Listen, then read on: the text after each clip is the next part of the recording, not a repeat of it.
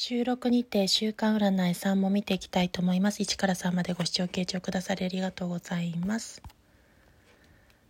物事の行動に移す好機のチャンスと出ております。無限大の可能性によってご自身の自己表現や自己アピールの叶う時ですが、知性の方向性という意味もありますので、間違った情報や知性ではなく正しい方向性に使えば、物書きだったり文章化、視覚化することにもその才能にも、えっと、良い兆しが起こる時でもあります。知性の方向性を間違えないことでその表現力や自己アピールの叶う時でもありますし本流発揮やカリスマ性発揮の悪魔の逆位置カードそしてギブアンドテイク精神がそこには必要ということを